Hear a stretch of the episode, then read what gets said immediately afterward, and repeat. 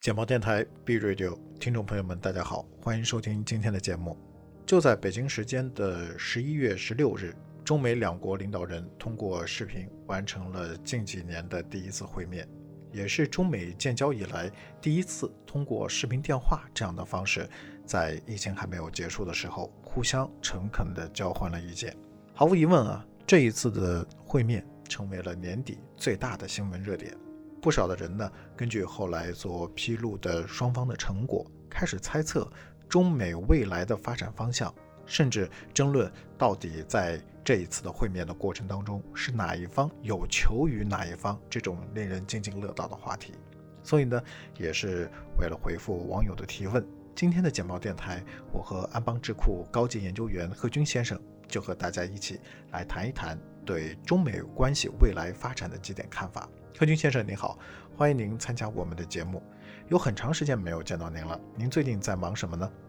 呃，听众朋友们大家好啊，主持人好。呃，最近呢确实有点忙啊，因为到年底了，我们现在呢正在准备一个安邦的这个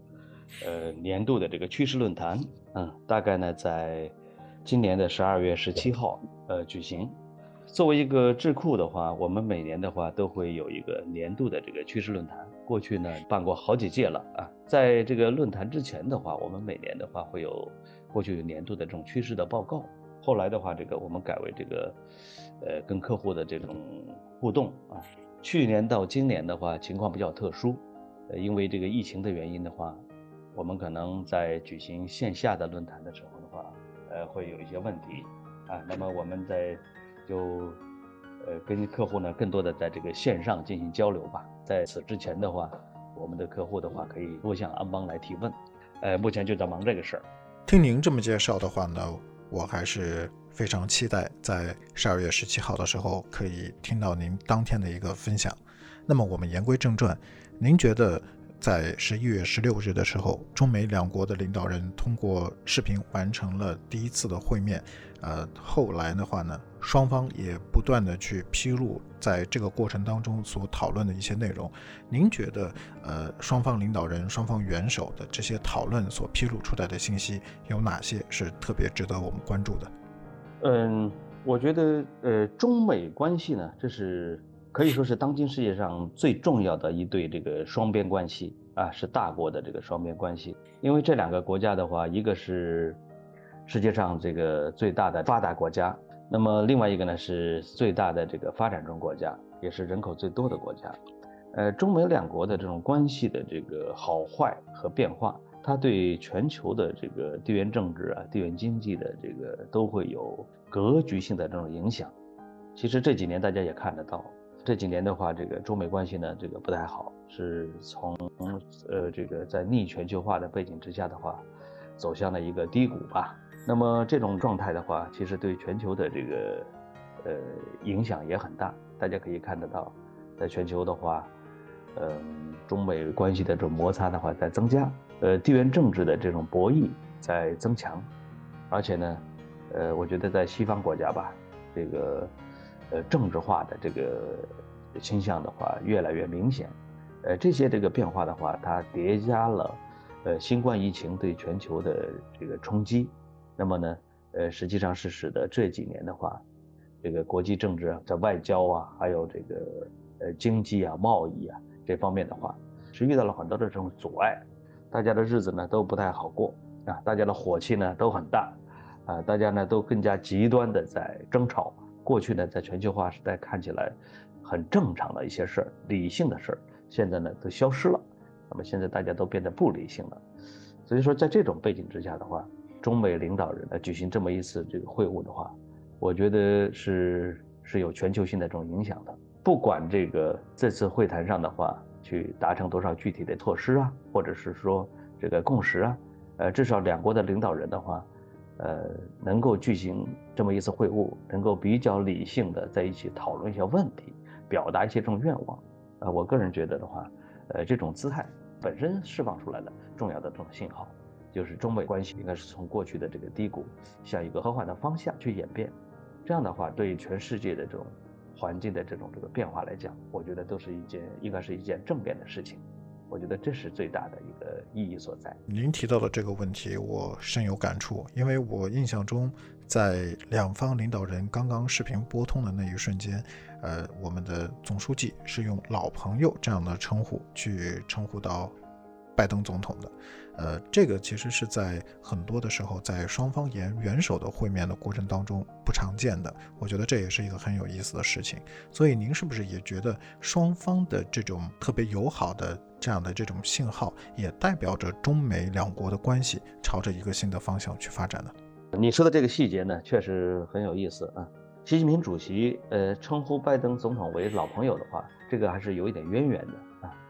呃，过去在这个。呃，奥巴马总统的时候的话，呃，拜登总统呢，当时是美国的副总统啊，他曾经呢以这个副总统的身份的话，这个访问中国。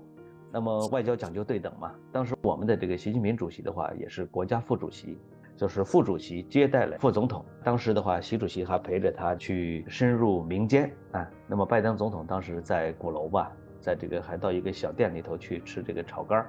呃，跟中国的这个老百姓呢，这个有了一些这个，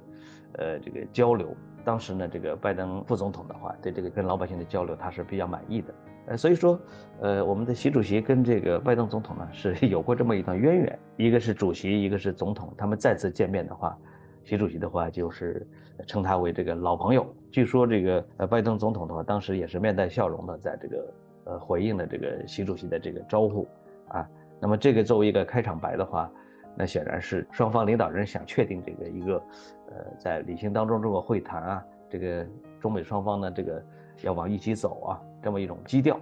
这个我觉得这也是一个也是一个正面的基调吧。领袖的会面的话，往往都有很强的这种象征的意义。领导人的话选择以这种比较轻松的这种方式开场的话，我想也是为了去营造一种这个，呃，中美双方能够理性的、正常的这个来沟通的这么一种这个气氛、一种氛围。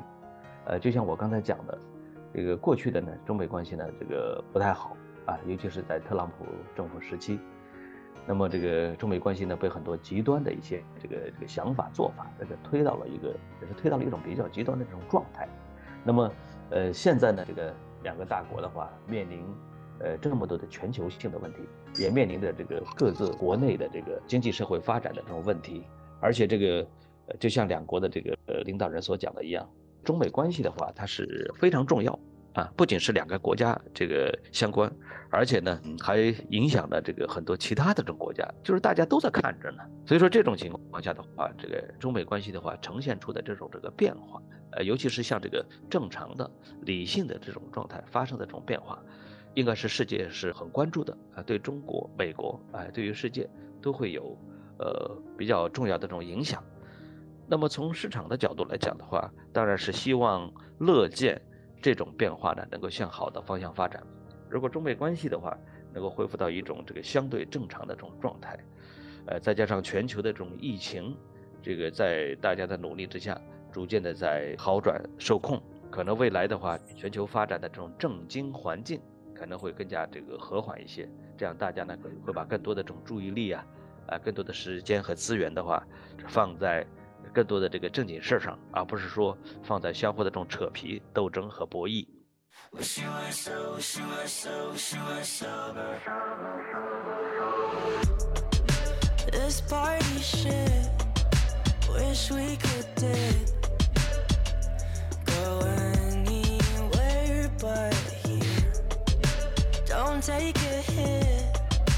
don't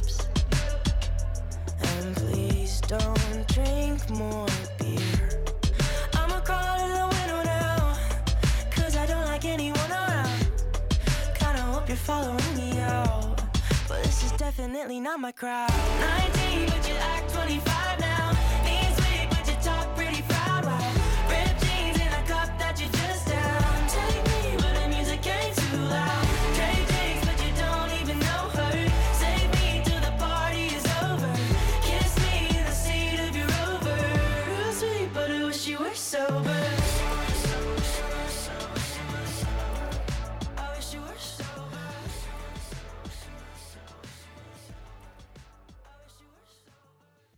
贺军先生，我最近观察到，在网络上有很多的人，他们会认为，其实他们的观点跟您刚刚讲的观点很类似。他们就是认为，是因为拜登总统的任职，所以导致了中美之间，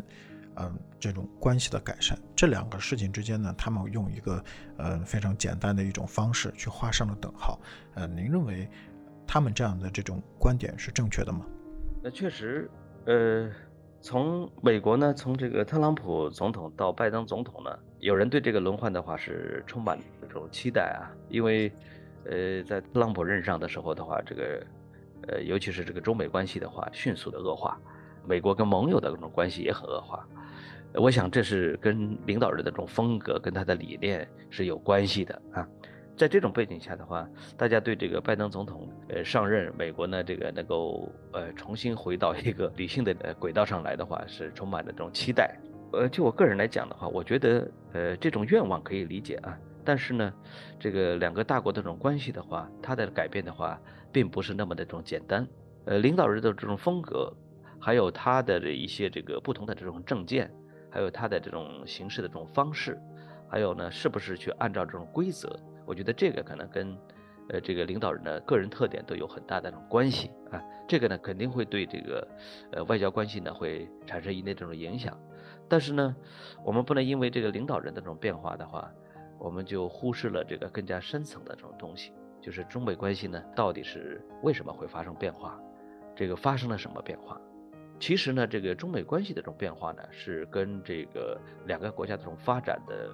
当中的这种变化是。分不开的，呃，中国呢这么些年经济的实力啊，各方面的综合的这种国力的话，在不断的在增强。中国呢，也就是和平崛起吧。那么和平崛起的话，那对于这个过去的这种世界的这种格局来讲的话，就是一种变化。对于美国来讲的话，呃，美国呢，呃，其实美国的这个对华的这种战略的话，早就这个调整了啊。在呃特朗普时期的话，有一个这马蒂斯报告啊。马蒂斯报告里头呢，就明确的这种提出来，美国的这个国家的这种安全的这种战略的话，呃，要做了一个巨大的一些调整啊。而这个调整当中的话，中美关系的这种变化的话，就是这个很重要的呃一个。其中呢，这个中国呢被美国定义为呢长期的这种战略性的这种竞争对手啊。那么这个呢，也就是美国呢重新定义了中国，重新定义了中美关系，这是美国的一种国家的这种战略的调整。这种战略的调整呢。他不会因为党派啊，或者是领导人个人的这种变化，他做实质性的这种变化。所以说，这种美国战略这种调整的话，其实是明确了这个中美关系呢是一种这个竞合的一种关系啊，竞合的一种关系，是既有竞争又有合作。但是呢，可能在阶段性的的话，这个竞争会更强。这种关系的话，可以认为是中美关系的这种底层啊一些基础性的。核心的一些关系，啊，它不会因为表面的变化而变化。所以说，这个美国的这个，我个人觉得，在一个不短的时间之内吧，即使美国的政治上，呃，领导人有轮替，但是中美关系的这种这个实质性的这个这个主轴啊，可能不会轻易的去发生变化。这种基本的这种关系呢，它也就决定了这个，呃，中美在未来很多事情上的这种关系呢，能够发展到什么尺度、什么程度。其实听到您的这种分析，我就觉得你们所做的研究和网络上那些研究不一样了。因为我印象中，在网上还看到有人会用生辰八字的方式去分析这个特朗普总统和拜登总统的区别。但是很明显，呃，您所做的这样的这种分析研究的话呢，应该是基于一种更为科学的、更为可以去验证的一种方法的基础上。所以的话呢，我也特别希望可以。借在这个简报电台的这个过程当中啊，呃，想邀请您去介绍一下，你是用哪一种的方法得出了像我们所介绍的这种结论的呢？呃，对于中美关系的这种研究的话，实际上这个跟安邦的这种研究的这种方式是有关系的啊。安邦呢，作为一个独立的一个智库的话，呃，我们是呃，我们的这种研究的话，跟学院派的这种研究不一样啊。也跟很多这种跟大学啊、研究所的这种这个研究不一样啊。安邦的研究的话，特点的话，简单的讲有两个吧。一个呢是呃信息跟踪，就是我们对于这种呃中美关系的这种研究，包括还有其他的这个一些话题的研究的话，我们是通过这个信息跟踪的这种方式来呃进行的研究。这信息跟踪的话，就是我们长期会对一些话题，我们会进行长期的这种跟踪。过去是什么样子，今天是什么样子，是吧？每天这么去看它，去盯它，然后呢，这里头的话，其实对于很多事情的话，发展它的过去啊、现在，呃，我们都会有一个比较明确的这种把握。这里头呢，当然是有逻辑啊，在这个信息跟踪的这种基础上的话，你对它有一个有逻辑的这种这个把握，然后这时候呢，再往未来去看，这个呢，呃，就不是一个这个很神秘的事情了。你比方说安邦这个在地缘政治的这个方面。呃，我们有一个讨论的平台，呃，叫安邦一百家。这个讨论平台的话，它就是对很多的这种地缘政治方面的这种话题的话，我们进行了这种密切的这种跟踪。在这个讨论平台上的话，你能够非常清晰的看到这个信息的发展、事件的这种发展演进，还有发生的一些变化啊，这就是这个呃跟踪研究。通过跟踪研究的话，持续的跟踪研究，我们同样能够对事情呢进行一个比较精确的一个把握，它甚至比这个。所谓的一些模型啊，更加的这种精确，这是一个啊。另外呢，这个安邦的研究呢，这个很注重这种系统分析。这种系统分析呢，它不是从一个点，或者是说一条线啊，或者是说一个很窄的一个面，呃，仅仅是基于这个去做研究。真实的世界里头，这个经济的事件、政治啊、外交啊这种事件的这种发展，它往往不是一个单一的因素造成的，它往往它比较复杂。呃，真实世界里头的这个，尤其是像这个大国关系、中美关系，那么这种关系呢更为复杂了，是吧？涉及到了很多很多的这种方面，呃，所以说这时候呢，就需要在判断问题的时候呢，就需要有系统分析啊。这种系统分析呢，你需要对这个，呃，事情的这种啊基本的这种框架要有一个比较合理的这种架构，要对影响这个事情的这种各种各样的因素有了解、有把握啊。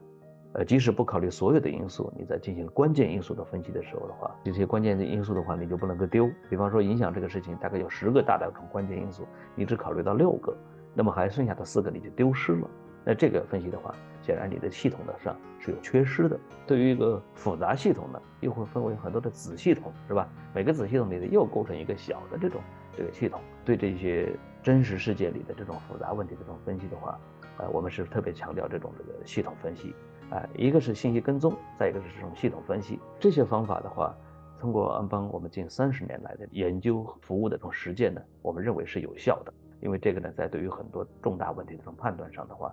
呃，我们是能够比较准确的去把握，尤其是对于这个方向、趋势啊、重大的这种风险，这些研究都是比较有效的。当然，在这个过程之中的话，呃，这个智库的研究，我们也是对这个其他的各种各样的方法也是非常开放的。凡是这个有利于来支持，能够呃这个形成这种趋势看法的这种方法，啊，这个我们都可以这个借鉴过来。但是呢，这个借鉴过来的这种方法研究的这种成果啊，我们必须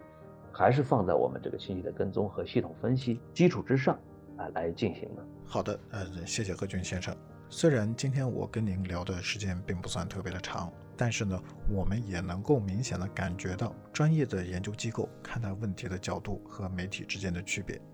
尤其是当您提到了信息分析的研究方法，很多的听众呢可能会觉得有点枯燥。但是呢，实际上，呃，您私下的时候也跟我聊过，这个其实是安邦最大的资产和财富，并且呢，你们也是把这样的一种资产财富、这样的一种知识和信息分析的研究方法，完全的免费的。公开向了社会，我觉得这本身就是一件很了不起的事情。所以呢，我也是希望能够通过简报电台这样的一个平台，让更多的人感受到信息分析的研究方法的魅力。尤其是当遇到类似于像总书记和拜登总统会面啊这种比较大的国际事情的时候，他们可以冷静的分析，不至于人云亦云，也可以作为今后他们去判断人生选择的一个工具。好了，时间关系。今天的简报电台呢，就只能陪大家到这里了。继续关注简报电台，关注十二月十七日安邦趋势研讨会。简报电台听过一次无限循环，我是主持人王兆熙，我们下期再见。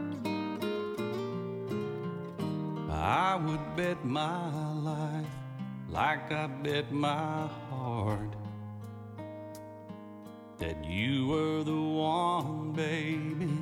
I've never been so sure of anything before. It's driving my heart crazy. I can't hold out, I can't hold back now like I've done before. Darling, look at me. I've fallen like a fool for you. And darling, can't you see I'd do anything you want me to? I tell myself I'm in too deep, then I fall a little farther every time you look at me.